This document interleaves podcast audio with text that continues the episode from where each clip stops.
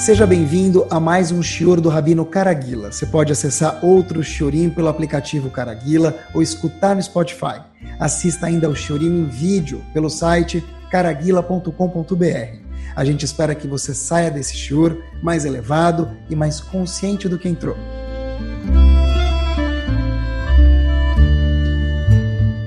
Baruchim Abaim, muito boa noite. Uma das coisas mais maravilhosas que existe no mundo é aprender. Porque quando a gente aprende, a gente cresce. Quando a gente mantém o nosso foco cada vez em crescimento, é tão gostoso, é tão maravilhoso que de verdade a gente nunca envelhece com isso. É incrível. Queria hoje bater um papo sobre um dos pontos fundamentais da Torá Kedoshá, e explico para vocês por que ele é tão importante agora na introdução. Nós temos dentro da nossa Torá 613 mitzvot. Óbvio que dessas mitzvot, hoje em dia, nem todas são pertinentes e funcionam, vigoram, melhor dizendo, por quê? Porque muitas dependem do povo estar em Israel todo, ou grande maioria, ou termos o Betamigdash, and so on. Mas, no total, a gente tem 613 mitzvot. A palavra mitzvah, é muito curioso isso, eu já perguntei para muitas pessoas o que quer dizer mitzvah. As pessoas respondem, é um bom ato, é uma coisa bonita, é uma coisa legal. A palavra mitzvah tem uma palavra irmã que a gente fala muitas vezes antes de fazer qualquer uma das mitzvot, asher que deixar no bemitzvotah ve tzivano. Mitzvah, tzivano são palavras irmãs. Ambas palavras querem dizer, tem uma conotação de ordem. Uma mitzvah é um tzivui, é um tzivah, é uma ordem, um imperativo, um must de Hashem. Mitzvah, tzivui, ordem. Junto com essas 613 ordens que a gente tem de Hashem, para fazer um privilégio em nossas vidas, ter regras, Junto com isso, queridos, a gente tem 13 princípios do Rambam. O Rambam, óbvio que veio muito depois da Torá Kedoshá, mas há, mais ou menos há mil anos atrás, Maimônides, ele colocou fora 613 mitzvot, ele ensinou para a gente que tem alguns ikarim, são pilares e fundamentos da Torá, onde na verdade não são mitzvot, são princípios fundamentais da emuná, da fé, da confiança de todo Yehudi, que se não são, tem que ser. E o que faz mais maravilhoso é o seguinte, que, olhem que, olhem que power isso, uma pessoa que cumpre as 613 mitzvot,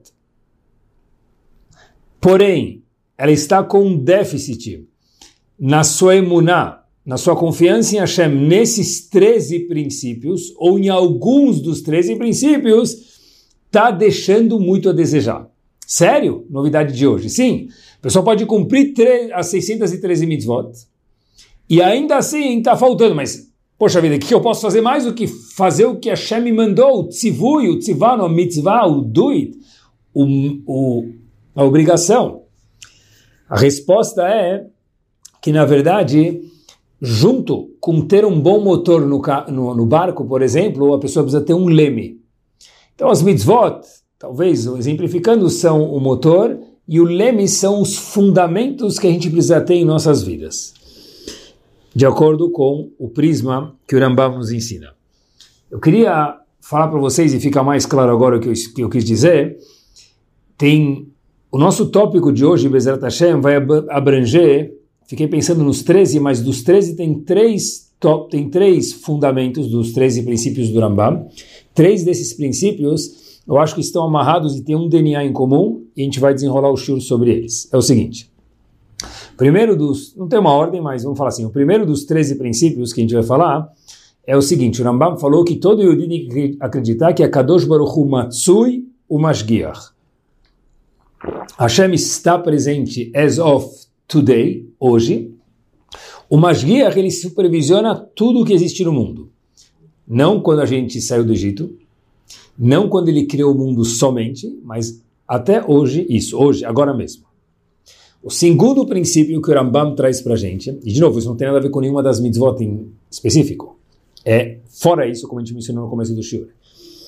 Diz o Rambam, Akadosh Baruch Hu, segundo princípio, Yodea Machshevot Bnei Adam. Hashem conhece, sabe o que eu, o que você, o que nós estamos pensando a todo momento, mesmo que a gente não externalizou isso ainda. E o terceiro dos 13 princípios do Rambam, que a gente vai mencionar e parar por aqui hoje, Akadosh Baruch Hu Ma'anish Larishaim, que Hashem, ele dá uma consequência desagradável para quem é perverso e despreza as leis de Hashem, Umshalem Sachar Tov Latzadikim, e paga uma boa recompensa para aquelas pessoas que se esforçam para fazer o caminho das mitzvot. Um, Hashem está presente e ele conduz o mundo. Dois, Hashem sabe o que nós pensamos. E três, cada ato tem uma consequência, como se ou como se. E daqui a gente desenrola o nosso Senhor, queridos. É o seguinte. Em Parashat Shemot, o povo vai virar um povo. Até lá, são doze filhos de Jacob e de repente alguns filhos e filhos e netos que moram no Egito juntos. São hebreus, talvez. Pós saída do Egito, nós viramos um povo chamado Benei Israel. Então, o que acontece na saída do Egito é algo master que muda a chave de um grupo para Benei Israel. E lá tem muitas pérolas interessantes. Em Parashat Shemot, capítulo 2, Pasuk 19, está escrito o seguinte: Vatomar naish mitzri itzilano. Contexto, Moshe Rabbeinu, todo mundo sabe, chega em Midian, depois de fugir do Egito, ele chega em Midian antes do povo ser libertado. Ele chega em Midian e de repente a Torá conta para gente que ele chega numa cidade, algumas mulheres, dentre elas Tzipora, filha de Tró, estavam tentando pegar água e elas voltam para casa muito cedo. Então o pai delas pergunta: Olha, minhas filhas, como vocês chegaram tão cedo em casa? Normalmente vocês chegam às quatro, cinco da tarde, agora dez da manhã vocês já chegaram? Vocês conseguiram já dar água para o rebanho? Disseram elas sim. O que aconteceu? O que, que mudou hoje? Manishtana Hayom. O que, que mudou hoje dos outros dias? Disse a filha do Paró para ele, ou as filhas do Paró falaram pro, pra, do Itró, melhor dizendo, disseram para Itró, seu pai, o seguinte: Vatomarna, Ishmitzrit Silano, teve um homem egípcio que salvou a gente, Miadaroim, dos outros pastores, ele ajudou a gente a dar água para o nosso rebanho, de uma forma mais fácil. Vegam dalo dalalano, e ele também trouxe água, não só que ele deixou um espaço maior para a gente na frente dos outros pastores, como ele também ativamente deu água para o nosso rebanho. Vayash Ketatsoni deu água para o rebanho, então a gente terminou o nosso job mais cedo, tocou o sinal do recreio e a gente já voltou para casa mais cedo. Olha que interessante, quem era esse homem que ajudou Tzipora e as irmãs? Óbvio que todo mundo sabe que foi Moshe Rabbeinu, que depois de um tempo ele acabou casando com Tzipora. Porém é muito interessante que elas não falaram Vatomer Moshe, o nome dele, o nome dele era Moshe já desde que ele saiu do Egito, já era Moshe. Então, por que que o Passuk usa, que ali, e se ela usou isso, por que, que o Passuk conta para a gente? Deve ser que tem alguma coisa para ensinar para a gente. Por que, que o Passuk usa em referência a Moshe, quando ele ajudou as filhas de Itro a agilizar o serviço de dar água para o rebanho, a nomenclatura de Ish Mitzri, um homem egípcio. Chama de Moshe. E se foi ao acaso, a Torá não contaria isso para a gente. Então não foi por acaso. Procurei nos comentaristas e procurei no Targum, a tradução explicativa da Torá para o aramaico, ninguém traz nada sobre isso. E eu aprendi do meu Rashivá que quando o Midrash, quando a Torá não comenta sobre algo, e a gente vai procurar os Mefarshim também não comentam, para procurar no Midrash, porque o Midrash às vezes conta coisas que a Torá não mencionou por querer. O, o Midrash fica preocupado por que, que o Passuk chama Moshe Rabbeinu nesse momento de Ish Mitzri? O Midrash traz algo show. Diz o Midrash para a gente o seguinte: Vechi bedmut Mitzri Haya Moshe? Pergunta o Midrash, será que Moshe Rabbeinu estava com cara de egípcio? Então por que elas chamaram ele de egípcio? Elas nem sabiam de onde ele veio. Como que chamaram Moshe de Ish Mitzri, o homem egípcio? Ele nem mencionou a história dele ainda que faz a pergunta ficar mais forte ainda. Ela, diz o Midrash, algo show. Ela ilulei ishmitzri, pessoal, olhem que show de bola. Se não fosse o homem egípcio, lo nichnas le Midian, ele, Moisés, não teria entrado em Midian. Já explico o que isso quer dizer. Mas primeiro eu preciso falar uma coisa. Uau! Explico por quê. Vamos voltar algum tempinho atrás, alguns anos atrás. Moshe Rabbeinu era um homem jovem. E ele, morando no palácio do faraó,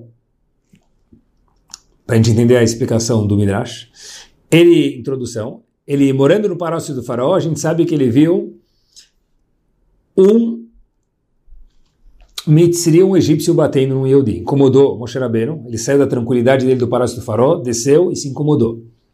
E ele, de repente, Moshe Rabbeinu matou aquele egípcio. Porque ele estava batendo no Yehudi, de acordo com o Lahat, tinha uma permissão, naquele caso específico, ele liquidou ele. Assim está escrito explicitamente na Torá.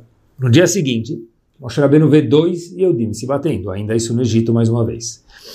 E aí, um Yehudi fala para o outro, olha, você vai machucar a gente que nem se machucou aquele homem ontem? Aí Moshe Rabbeinu entendeu que descobriram que ele matou o egípcio, isso ia causar problemas para ele morando na casa do faraó, ele teve que fugir do Egito. Ele chega em Midian, que é onde a gente está agora na história, e ele ajuda as filhas do Itró. Agora olha que interessante, pessoal. Ele depois casa com Tzipora, e aí ele vai salvar o povo, e o resto é história. Mas olha que interessante. Moshe Rabbeinu ensinou para a gente uma coisa muito interessante. A Torá está vindo contar para a gente, óbvio que elas não sabiam que ele era egípcio. Óbvio que elas não sabiam também que o nome dele era Moshe. Eu falar, Ish, Itzilano, um homem nos salvou, a gente nem sabe quem é ele. Quando a Torá vai ensinar para a gente, disse Ish Mitzri, um homem egípcio, pessoal, olha que show, diz o Midrash, agora a gente entende, Moshe Rabbeinu veio com roupa de egípcio? Veio com um crachá do Egito? Claro que não. Então, por que, que o Passu, quando conta Tzipora para o seu pai Itro, que ela chegou mais cedo em casa porque alguém ajudou ela, se referindo a Moshe Rabbeinu, chama ele de Ishmitzri, um homem egípcio, diz o Midrash, repito de novo, Ilulei Ishmitzri, se não fosse aquele homem egípcio que Moshe Rabbeinu matou lá atrás e foi obrigado a fugir do Egito, tristemente, Lonichlas Midian, ele nunca teria chegado aqui. Ou seja, aquele, aquela situação que foi chata, que Moshe Rabbeinu teve que fugir do Egito porque ele matou o egípcio, e o faraó ia ficar muito bravo com ele, então ele teve que fugir do Egito. E foi parar num lugar chamado Cush, depois de dezenas de anos depois em Midian, onde ele chegou agora e agora ele casou com Tzipora. Tudo isso se deu Aconteceu historicamente. Por que diz a Torá? E a Torá vem ensinar para gente, hoje no século 21, Ishmitzri. Aquele homem egípcio que Moshe Rabbeinu matou. Quando o Passuco falou Ishmitzri, lá não se refere que Moshe era um homem egípcio. Claro que não, diz o Midrash. Se refere que esse homem, chamado Moshe, tenha óculos de Torá e isso é a consequência dele aqui. Qual é a causa dele estar aqui? Diz a Torá para gente que já que Moshe Rabbeinu, há dezenas de anos atrás no Egito, quando morava ainda no palácio do faraó, matou um, homem egípcio, então ele teve que fugir. Ele fugiu de uma cidade para outra, de outra para outra, e agora ele chega em Midian, e aí ele salvou a gente. E aí o resto é história, que ele acabou casando com Tzipora, e depois disso ele veio salvar o povo Yudi, e até hoje o personagem mais famoso no Sefer Torah é Moshe Rabbeinu. Eu aprendi aqui uma pérola muito, muito, muito grande que eu queria compartilhar com vocês. De Moshe Rabbeinu, a gente aprende a coragem de Moshe Rabbeinu e o zelo que ele teve, independente do que ia acontecer depois. Moshe Rabbeinu falou, agora no momento tem o Yudi sofrendo. E de acordo com Allah, quem está batendo no Yudi para matar ele, eu posso matar ele nesse momento. Então Moshe Rabbeinu matou esse homem egípcio. Ah, mas isso ia custar que Moshe Rabbeinu fugisse do, do Egito, possivelmente. Moshe Rabbeinu falou, não faz mal. Na vida a gente precisa fazer o que é importante. Ah, mas ele morava num lugar seis estrelas, melhor que os hotéis de Dubai, que era o palácio do faraó. Não faz mal. Hashem entendeu que esse homem, como a gente sabe, gostava tanto de Ben Israel, não a ponto de fazer o que ele achava verdadeiro, nem matar pessoas aleatoriamente, Deus me livre, fazia de uma forma compenetrada e cautelosa o que a Torá pedia para ele. Mas, anos depois, o círculo fecha. Que o quê? Ele tem que fugir. Ele vai para Cush, depois de dezenas de anos ele chega em Midian. E a pergunta que provavelmente chega na cabeça de cada um de nós, ou talvez, eu não sei se Moshe Rabbeinu se, se perguntou isso, mas a gente pode se perguntar. Eu fui ajudar o povo Yehudi. De repente eu matei ele para não prejudicar um irmão nosso e fiz tudo de acordo com a Lahá. Por isso eu tenho que fugir. Eu tenho que andar como um fugitivo dezenas de anos da minha vida. E agora eu chego no poço para ajudar mais uma mulher. E por que tudo isso? O pastor conta para gente, Habib, agora está chegando o momento da sua salvação, Moshe. De casar, de ter uma família e só depois que você tem uma família estabelecida, você pode salvar o povo. Porque um homem casado é um homem estabelecido de acordo com Hashem. Salvar o povo. Isso tudo se deu porque você matou aquele homem dezenas de anos lá atrás. Ou seja, agora o círculo fechou. Toda ação gera uma reação. Salve Isaac Newton. Terceira lei de Newton.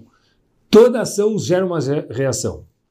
Às vezes, a gente vê a reação daquela ação no momento. O pessoal coloca o dedo na tomada, ele leva um choque. Nem demora para ele quase colocar o dedo, ele já leva o choque. O pessoal atravessa o semáforo vermelho e a câmera tira uma foto, já não é na hora. A multa chega talvez uma semana depois, ou um mês depois, ou às vezes meses depois. Mas sempre vem. No caso de Moshe Rabbeinu, Leavdil, a ação dele de zelar pelo povo e abrir mão do conforto da casa do Paró, se colocando em perigo, gerou uma reação no futuro, dezenas de anos depois. Mas, queridos, toda ação gera uma reação, nem sempre na hora. Nem sempre na semana seguinte, nem sempre no ano seguinte. O que isso tem a ver com os fundamentos do Rambam, que mais uma vez, apesar de não ser nenhuma das 13 mitzvot, ter um motor potente de 613 cavalos, 613 mitzvot, sem o leme não leva o barco a lugar nenhum. Ter 613 mitzvot, sem os fundamentos, o Rambam chama isso de fundamentos, a pessoa deixa muito a desejar. Fiquei pensando dos três fundamentos que a gente mencionou dentro daqueles 13. Primeiro, que é Kadosh Baruch Hu Matsui Mashgiach. Hashem está presente, ele vê. A pessoa que entende isso sabe que toda ação tem uma reação. Hashem Yodea Machshavot Adam, mesmo que a gente pensa é contabilizado. Especialmente quando é uma coisa boa. E três, a Kadosh Baruch Hu Ma'anish Larishaim Hashem dá consequência desagradável ao aleno para quem é um perverso, um shalem sachar tov tzadikim, e paga o tributo certo para um tzadik, que é o terceiro dos 13, do, dos 13 princípios, todos eles estão ligados com uma ação, tem uma reação. Porque se a pessoa entende que Hashem é Mashgiach, ele supervisiona o mundo, que um tzadik tem uma repercussão, e que Hashem entende até nossos pensamentos, Óbvio que tudo que a gente pensa e faz vai ter uma consequência. A novidade é que nem sempre é na hora. Por isso que o pastor fala Ish Mitzri, se referindo a Moshe. Não, está errado, diz o Midrash. O homem que Moshe Rabbeinu matou lá atrás fez desencadear que ele viesse para aqui, entre aspas, sem querer, e por isso eu vou agora formar uma família com ele, e por isso a gente sabe o final da história, ele vai salvar o povo Yehudi. Quando nós não temos esses princípios claros, que o Rambam chama de, de fundamento, ou a gente vive faltando um dos princípios, a verdade é como que talvez se fosse pessoal de verdade, o barco sem o leme, um carro magnífico, caro, só que faltando um dos pneus. Por mais que um pneu custe 500 mil reais, que é uma fração mínima do valor de um carro, mas, pessoal, o melhor dos carros, faltando um dos pneus, não consegue se locomover. Assim também o Yehudi, que tem mitzvot, mas precisa agregar os 13 princípios da fé do Rambam. E por que isso é tão, tão, tão importante? Um passo adiante. O mundo inteiro foi criado para o grande finale. Qual é o grande finale do mundo? Qual que é o grande finale do mundo? A cereja do bolo do mundo. Adam Arishon, o primeiro homem do mundo. La creme do la creme. O mundo inteiro, seis continentes, oceanos, tudo de maravilhoso criado com um propósito. Adam Arishon. Na verdade, nós hoje em dia. Fato é que Hashem deu para Adam Arishon, que é o, o ator principal e único dessa criação magnífica, ou nós, seres humanos, e Hashem deu nesse um grande homem um poder maravilhoso, chamado escolha, opção de escolher. A nossa escolha, escolha vale tanto, vale tanto nos olhos de Hashem, pelo menos, a gente às vezes talvez despreza isso sem querer, mas a nossa escolha, queridos, vale tanto nos olhos de Hashem, que se a gente soubesse disso, a gente viveria diferente. Sério? Sim. Acompanhe comigo. No ano de 3338, 3338, desde a criação do mundo, mais ou menos há 2400, 2000 anos atrás, mais ou menos, e 2000 um pouquinho, houve a destruição do primeiro Betamigdash, o primeiro templo. Depois que Jerusalém ficou cercada por dois anos e meio, o Betamigdash foi destruído. E aí se a gente procurar na Gemara, procurar nos livros de história, a gente vai aprender uma coisa. Por quê? Porque houve um homem chamado Nebuchadnezzar, Nabucodonosor, que foi um rei, pessoal, que reinou durante 45 anos. Eu não conheço um presidente que foi presidente por 45 anos, ou talvez um rei que reinou por 45 anos. Talvez tenha outros na história, não sei. Mas não é comum. Mas a próxima parte faz ficar mais divertido ainda. Ele reinou 45 anos. O filho dele e o neto, se a gente somar os três, reinaram mais 25 anos, perfazendo um total de 70 anos ininterruptos de reinado. Agora, esse homem destruiu Betamigdash. Pergunta que só Hashem pode fazer para a gente nos contar no ouvido um segredinho. Em qual mérito esse homem, junto com seu filho neto, Nebuchadnezzar, teve o privilégio de reinar por 70 anos, o mérito? Assim pergunta Agmará. E a Gemara responde para a gente algo interessantíssimo, que mais uma vez só Hashem pode contar para a gente, o seguinte, que ele, em um momento, ele deu três passos em respeito ao nome de Hashem, quando o escriba dele escreveu uma carta e colocou ela endereçada a um personagem, a um povo, e o nome de Hashem colocou primeiro o povo, depois o nome de Hashem. Nebuchadnezzar, quando viu isso, correu três passos, isso mesmo. Atrás do escriba falou: não, não, muda a carta, escreve primeiro Hashem e depois ao povo Yehudi. Três passos que ele deu em honra a Hashem. Nebuchadnezzar reinou 70 anos, ele, filho e neto, ininterruptos.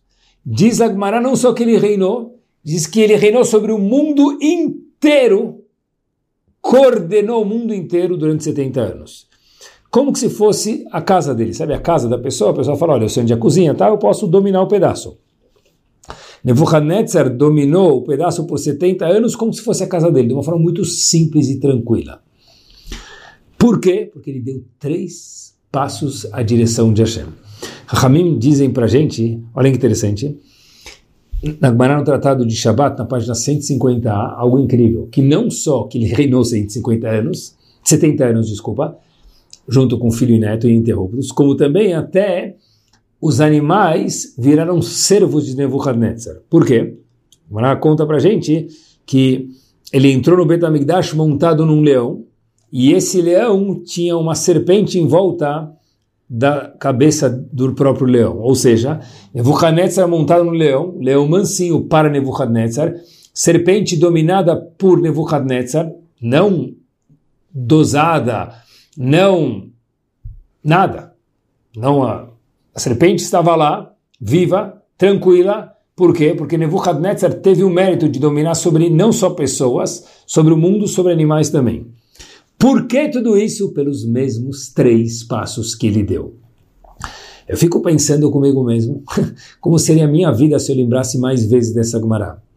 Toda ação tem uma reação, três passos, o mérito de 70 anos de dominar o mundo inteiro, inclusive destruiu o Betamigdash. Ele usou a escolha de forma azeda. Certo. Mas da onde veio o poder? Pergunta Agmará de ter todo esse poder. Ele usou errado, mas da onde veio esse poder? Diz Agmará porque ele deu três passos em prol de Hashem. Imaginem, pensando comigo mesmo, quando a Torá dos exemplos práticos passa no Betacneset, na sinagoga, a gente dá três, quatro, cinco, seis passos atrás da Torá. Nebuchadnezzar ganhou tudo aquilo por três passos. Imagina quando alguém vê um amigo um pouquinho mais triste e dá um sorriso para ele ou para ela. Imagina alguém que quer dormir e quando toca o alarme ele acorda cedo para rezar com o minyan. São muito mais do que três passos para estudar a Torá. Imagina uma mulher que se cuida, cada um no seu nível, para melhorar um pouquinho a sua tzniut, o seu recato. Imaginem um Yehudi, pessoal, exemplos práticos, que se cuida para melhorar um pingo. Um pingo já é muito, é muito. O seu Shabat é algo magno. Magno é pouco, desculpe. É magno ao cubo. Porque se três passos daquele homem deram para ele todo esse poder que a gente mencionou anteriormente, imagine esses atos, que na verdade a gente acha que são banais, são muito mais do que três passos, a repercussão power, stronda, magnífica que eles trazem. Agora, nem sempre a gente vê isso na hora. Rechaim tem um mérito nessa vida porque o mundo inteiro deles é aqui. É só isso que interessa. O pessoa que tem uma visão um pouco mais macro entende que esse mundo é muito importante e gostoso, mas tem algo muito mais maravilhoso do que isso que é o Lamabá. Então, às vezes, aquela consequência, ação e reação que a gente mencionou hoje, e está mencionando hoje, ela vem para algo muito mais forte, muito mais gostoso, muito mais prazeroso que o Olam o próximo mundo, é o mundo vindouro. Mas toda reação, always, toujours, tem uma. Toda ação tem uma reação. Vou contar para vocês uma história que se passa em Tel Aviv, para a gente entender um pouquinho mais isso. Tel Aviv, quem conhece? Israel, não é Jerusalém, é talvez um pouco mais secular, se a gente puder falar de tal forma. E a história se passa na frente de uma sinagoga. E tinha um Yehudi lá na porta falando: Assiri, Assiri, Assiri. Quem é o décimo? Quem é o décimo? Quem é o décimo? Estavam procurando a décima pessoa para completar o minyan. Procurando o minyan. Quem pode completar o minyan? Por favor, passou um senhor. Olha, por favor, vem completar o minyan. Não, não, de repente, por favor, vem você. Esse senhor falou, sabe o que, me deixa em paz, não vou entrar. De repente falou, por favor, entra, você é o décimo, a gente precisa de minhano, por favor. Aquele homem falou, tá bom, eu vou entrar. Ele entrou lá, falou, olha, eu só estou entrando aqui para ser o décimo, não me peçam mais nada, eu vou completar o minhano para poder rezar aqui nessa sinagoga, porque está muito calor lá fora, eu vim me aproveitar do ar-condicionado, não esperem nada mais de mim. Bom, fica sentado lá um minuto, dois minutos, eles começam a minhar, aqueles outros nove com ele lá dentro. De repente ele não sabe por que ele conta que ele fechou os olhos e ele sentiu algo que ele nunca sentiu na vida. Algo que ele não sabe explicar, algum sentimento não comida, não prazer físico, não viagem, que tudo isso é gostoso, mas algo muito que transcende, algo muito diferente de tudo isso. De repente ele terminou a reza, ele foi embora. Essa pessoa começou a procurar um pouquinho mais o que a vida tem para lhe ofertar. Que a gente vai fazer nesse mundo? qual o propósito da vida, de casar, de trabalhar, de fazer mitzvot, de tudo. E quem se questiona sempre chega a lugares maravilhosos. A gente vai procurando a resposta. Esse homem começou a procurar, de repente foi, depois de anos, esse mesmo homem mudou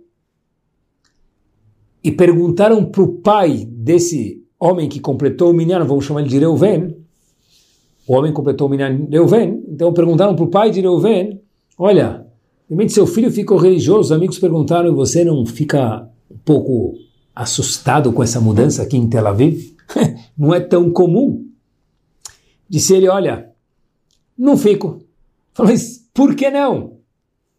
Fala, de verdade eu não sabia que meu filho ia entrar naquela sinagoga, que ele ia começar a pensar coisas e mudar, mas eu entendo isso perfeitamente. Eu mas explica para gente então por quê. Perguntaram os pais de Reuven para ele. Se, olha, eu entendi que meu filho mudou durante esses anos e o gatilho foi ter entrado a ignição naquela sinagoga, mas eu vou contar para vocês uma história. Meu pai, quer dizer, avô do menino, veio da Polônia.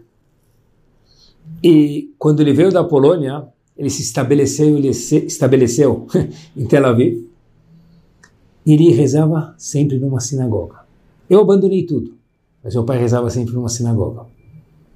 Na mesma sinagoga que o neto dele, meu filho, entrou para completar o minyan. E depois que ele me contou, e eu nunca havia contado isso para o meu filho, que ele rezou, na, ele entrou naquela sinagoga mesmo sem rezar, para completar o minyan, e ele não sabe de onde veio alguma orerut que a gente chama, o acordar, o despertar para pensar sobre a vida, que nunca havia pensado antes, apesar de já ser uma pessoa estabelecida, com uma idade, já não ser mais um adolescente, mas ele falou, olha, meu pai rezava na sinagoga, alguma coisa deve ter ficado nas paredes. Não somente isso, que meu filho sentou, entre aspas, sem querer no mesmo lugar do meu pai, do avô dele. Pessoal, toda ação tem uma reação. Ficou na parede do Cris, do, Beta, do Betamidrash, da sinagoga. Ninguém falou nada para ele, ninguém nem sabia. Foi lá que ele acordou. Naquele mesmo lugar. Demorou anos. Anos. O filho saiu do caminho. O neto também estava fora. Voltou para o caminho do avô. Porque uma tefilá feita, algumas tefilot feitas com carinho, com sentimento, a gente não sabe quando vai precisar. Algum dia vai acordar alguém. Talvez nós mesmos, talvez nossos filhos, talvez um outro Yudi que precisa. Mas toda ação tem uma reação. Always. Fundamento indispensável de Zorambá. Depois de saber, nessa Gemara, que três passos de Nebuchadnezzar deram tudo isso para ele, as nossas mitzvot, as nossas atitudes têm que ter uma nova dimensão. E eu entendi o Magmará no Tratado de Sotal. O Magmará falou no Tratado de Sotal uma frase que era um pouco brusca, mas acho que agora dá para entender. Talvez brusca, aparentemente, óbvio. O Magmará falou o seguinte, toda pessoa que ela peca, faz uma verá, ele só faz a verá se nichnas boruach shtut, se ele virou um tolo. Ele ou ela. Eu nunca entendi essa Gemara. Virou um tolo? Como por que tolo? Pessoa, em vez de comer kasher, foi no McDonald's, dois hambúrgueres, alface, queijo molho especial, cebola picles e um pão com gergelim. Comeu um Big Mac. Pronto. Falou para si próprio, Sartene e comeu. Por que ele comeu? Por que ele comeu? porque ele estava afim. Ou porque ele sabia que kasher era kasher, quando ele sabia. Mesmo assim, ele falou: Olha, sabe o que? Minha barriga falou mais alto que meu cérebro. Pronto, comi. Minhas vontades falaram mais alto que minha razão. Estou afim de comer. Como que a Gemara fala que toda pessoa, óbvio que se ele sabe que é errado, né? Se a pessoa não sabe, mas toda pessoa que sabe que é errado, ele faz qualquer tipo de haverá, qualquer uma. Ele só fez essa haverá com certeza porque algo é fortíssimo, diz a Gemara algo gritante, porque ele virou um tolo, um chotê naquele momento. Todo mundo é um chotê, diz agora assim. Como? Que ele faz, quando ele faz uma verá? Como agora pode afirmar uma coisa dessa? A resposta acho que é simples, queridos. Que a resposta da Gemara é o seguinte: tem que ser. Se alguém chegar para uma pessoa e falar, olha, você me vende seu carro por 10 reais, um carro que vale muito mais do que isso, a pessoa vai falar não. E se ele vender, Pode? Pode, mas é um idiota, é um chotê. Se alguém fala para alguma pessoa, olha, você muito quer comprar uma bicicleta, por exemplo, essa bicicleta normalmente custa 2 mil reais, 10 mil reais, qualquer valor. E hoje a bicicleta está valendo 50 reais. Você quer comprar?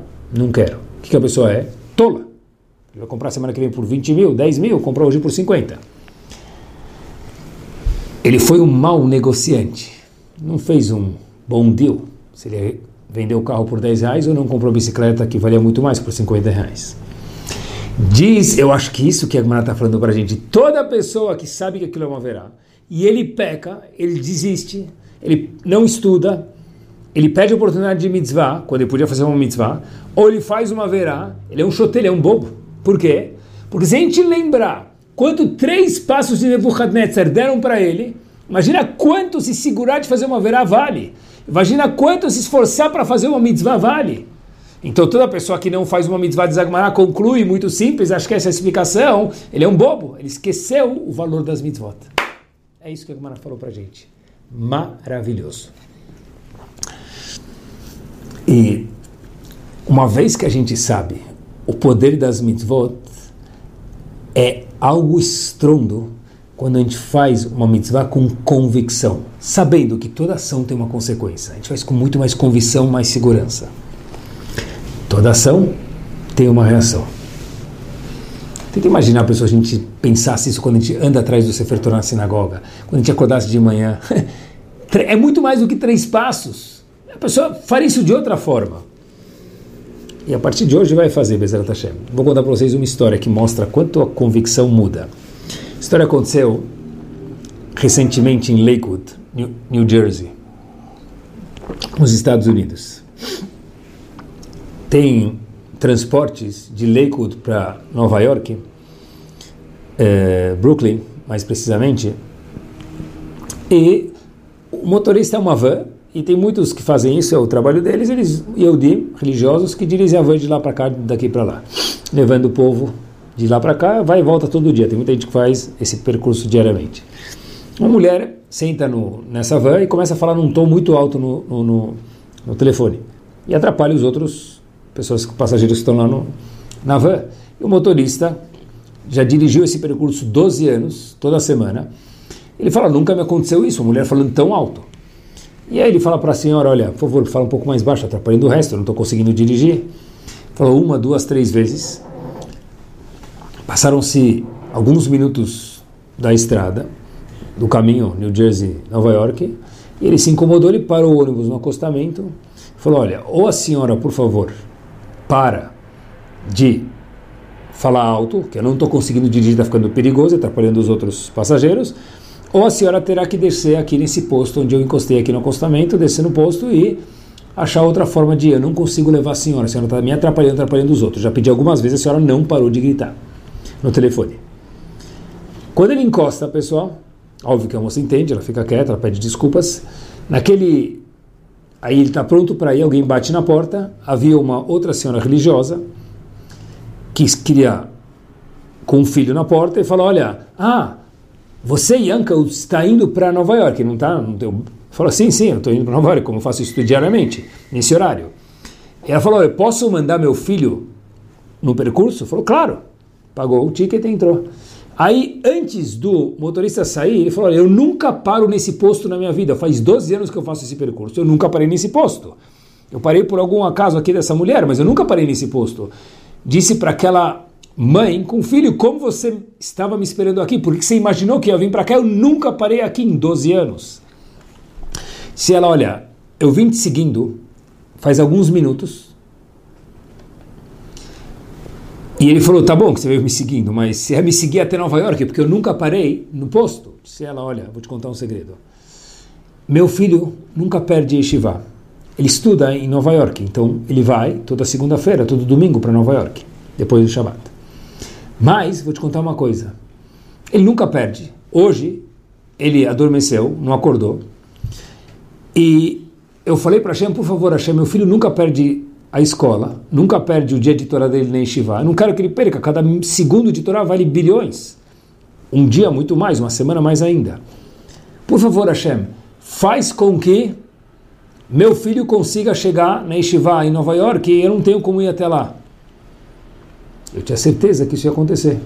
Então eu parei aqui no posto, comecei a seguir o senhor, depois encostei aqui no posto, eu falei, certeza que ele vai parar aqui.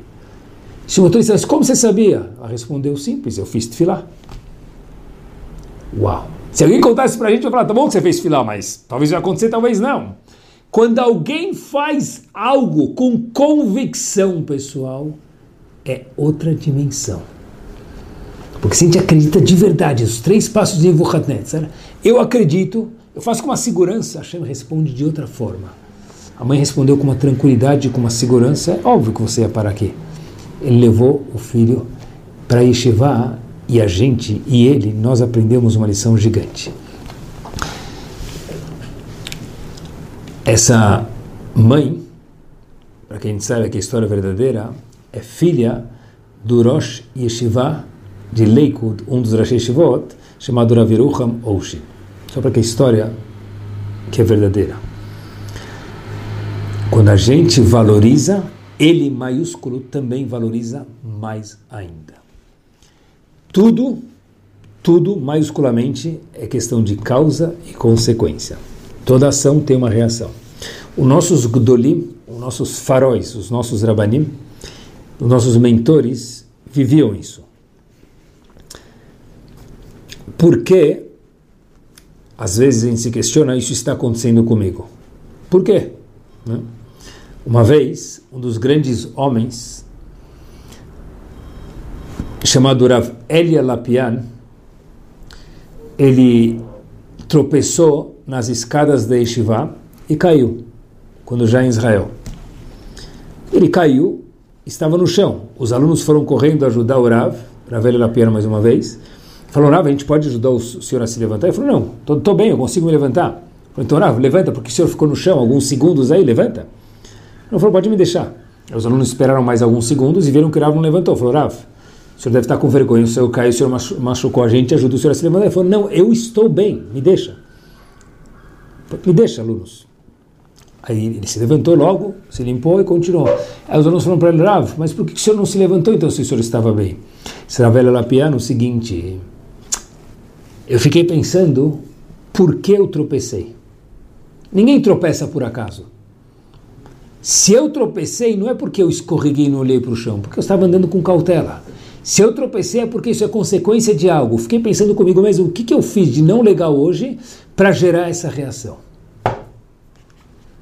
E eu fiquei com medo de Israel Pian, que depois que eu levantasse, eu já ia esquecer dessa, do porquê disso, e meu dia ia tocar para frente e eu não ia aprender a lição de Hashem, o recado que Hashem queria passar para mim. Pessoal, olhem que consciência magnífica de nada acontece por acaso, daqueles três princípios que o Rambam mostrou para a gente no começo. Que o quê? Se eu cair é porque Hashem está falando, Habibi, eu gosto de você, quero te ensinar uma coisa que talvez você não se comportou tão bem, óbvio, era velha Lapiana no nível dele, para que você aprenda hoje.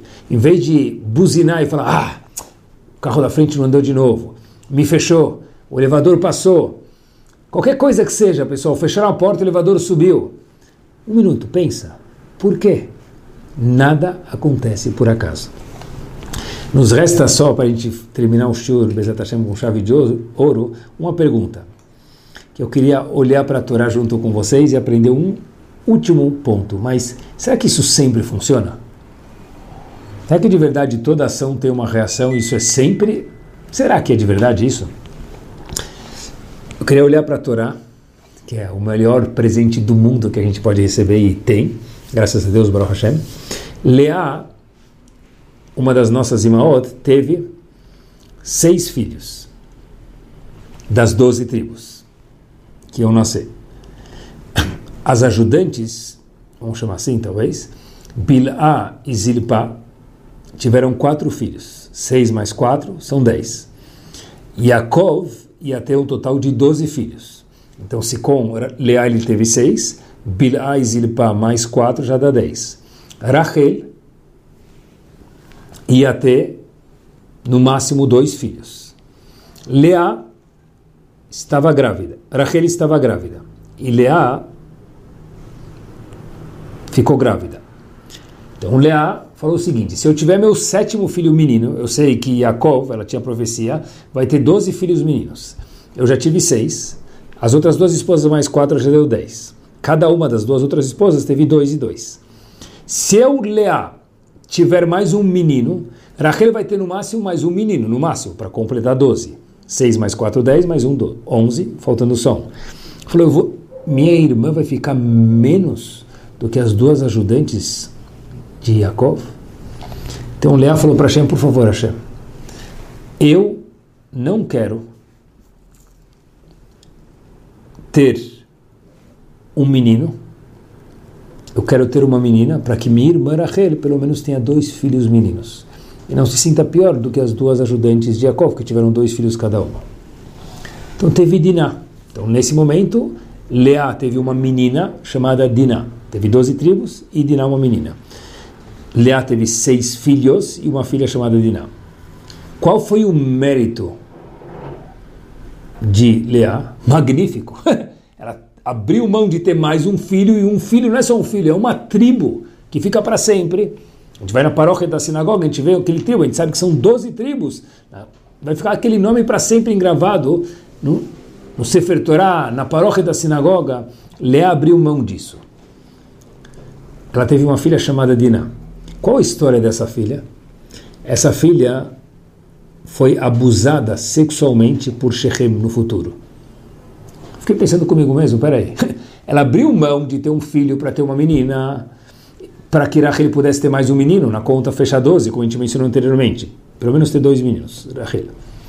E aí, o presente, o prêmio de Leá foi que um, uma filha, e essa filha foi abusada por Shem. Estranho. Mas, acompanhe comigo. Essa mesma Diná, depois teve uma menina que cresceu na casa dela chamada Osnat Bat Potifera. Essa menina que cresceu na casa de Diná, que Diná cuidou dela, essa mesma Diná que a gente mencionou antes, ela acaba casando com Yosef. E Yosef tem dois filhos, Efraim e Menashe que não se transformaram em uma tribo, se transformaram em mais duas tribos. Ou seja, Leá abriu mão, atenção, acompanhe comigo, de ter um filho para ter Diná, que está certo que teve um momento nebuloso, que ela foi sequestrada, etc e tal, mas essa mesma Diná criou uma menina chamada Osnat Potifera, que casou com Yosef, e daí saíram não uma tribo que Leá talvez teria se fosse um menino, mas duas tribos, Efraim e Menashe. Sempre a ação tem um eco, surte um efeito. Hashem não esquece de nada. Às vezes a gente não enxerga, mas a conta sempre fecha. O círculo sempre fecha de forma maravilhosa. E falando em forma maravilhosa, vamos terminar o nosso shiur Bezat Hashem de uma forma maravilhosa com uma história que demonstra isso. Tem um kibbutz em Israel chamado Kibbutz Hafetz Chaim. E lá nesse kibbutz, num Shabat, estava tendo uma organização de Kiruv chamada Chuvo. E um dos palestrantes é, que veio falar dessa organização, dessa organização naquele kibbutz, veio dar um Shabat, um Shabbatão muito gostoso, sexta-feira à noite, e terminou o Kiddush, terminou o Shabat, terminou o Shiur, a palestra, todo mundo foi dormir. E o palestrante está voltando para o seu quarto, ele vê um pai que estava na palestra, um senhor, né, pai de família, fora do quarto. Ele fala para ele, olha, o que aconteceu? Por que você não entra a dormir? Está tudo bem? Ele fala assim, é, tudo bem. Aí o palestrante pergunta de novo para ele, olha, mas me conta. Não é que minha filha, eu coloquei minha filha para dormir, saí um segundinho para pegar um copinho d'água aqui fora, e aí minha filha, acho que não percebeu que eu estava aí, minha filha pequenininha, ela acabou trancando o quarto e ela adormeceu dentro do quarto com o quarto trancado. Eu já bati, bati, bati, bati, bati, e não, ela não abre. Ela adormeceu, então eu vou ficar aqui do lado de fora para não acordar minha filha, não tenho muito o que fazer. Aí o palestrante falou para ele, peraí, deixa eu te ajudar. Bateram forte, forte, forte, forte. Os vizinhos acordaram, mas a filha, que era pequena, não acordou. A gente sabe que criança dorme, muitos deles com sono de pedra, literalmente. Tá bom. Então, esse palestrante falou: Sabe o quê? Eu vou ficar aqui com você. Ele falou: Não, amanhã o senhor vai dar shiurim, vai dar. O senhor veio para cá para isso, vai ficar a noite inteira comigo, Rabino? Ah, vou ficar com você. Qual o problema de ajudar um Yudi? Ficou o palestrante, a esposa do palestrante, fora do quarto, junto com aquele senhor que tinha. A filha trancou ele do lado de fora sem querer a criancinha. E ficaram lá conversando, etc e tal. De repente, os três acabaram adormecendo lá naquele sofazinho fora na frente do quarto. 3h45 da manhã, com aquele sono leve, eles escutam uma moto passando na frente do kibbutz e eles falam que interessante, Shabbat à noite, 3h45 da manhã, uma moto passando aqui. Foram ver quem era, era o homem da manutenção que estava passando lá e o, o senhor não Yodi que trabalhava lá no, no, no hotel e falou para ele, falou, talvez ele tenha a chave mestre e pode deixar a gente entrar no quarto. Falou, você tem a chave mestre? Ele falou, sim. Então ele foi, levantou, abriu o quarto para ele e esse senhor foi dormir e o palestrante, 3h45 da manhã, também foram dormir.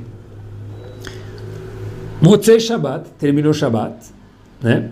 Eles acordaram de manhã, fizeram um kiddush, shurim, etc e tal, um pouquinho mais cansados, mas fizeram tudo certinho. E terminou o Shabbat, cada um liga para a família, vê como está, como sempre termina o Shabbat, as pessoas querem saber como estão os familiares, etc e tal.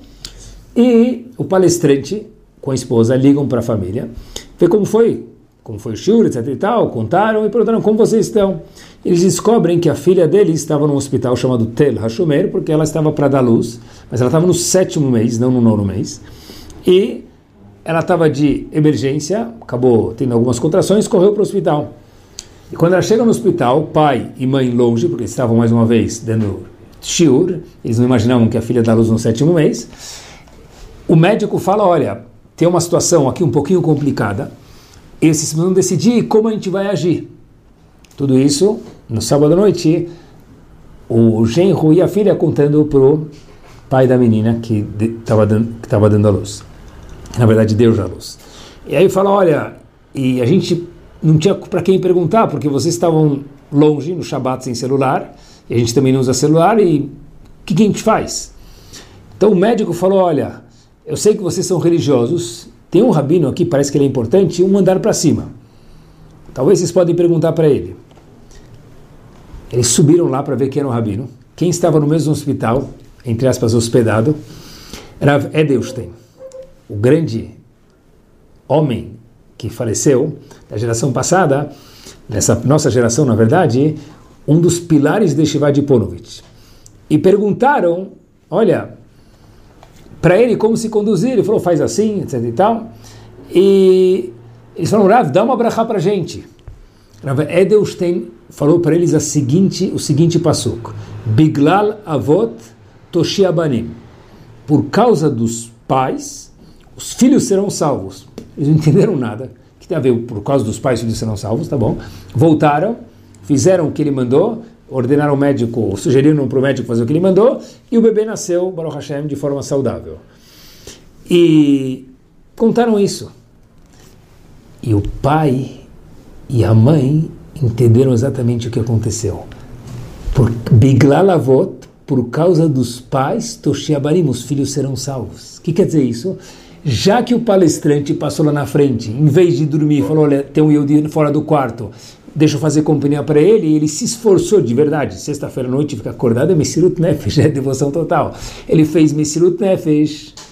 Então, pelo mérito do esforço dele, Toshia Banim, a filha teve um parto, apesar de confuso, o bebê saiu saudável antes do tempo, mas saudável e a filha e o bebê estavam bem.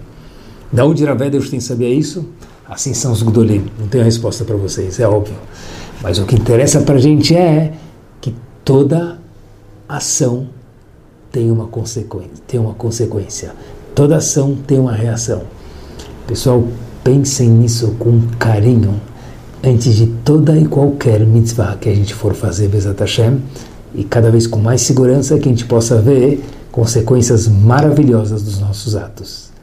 Noite espetacular.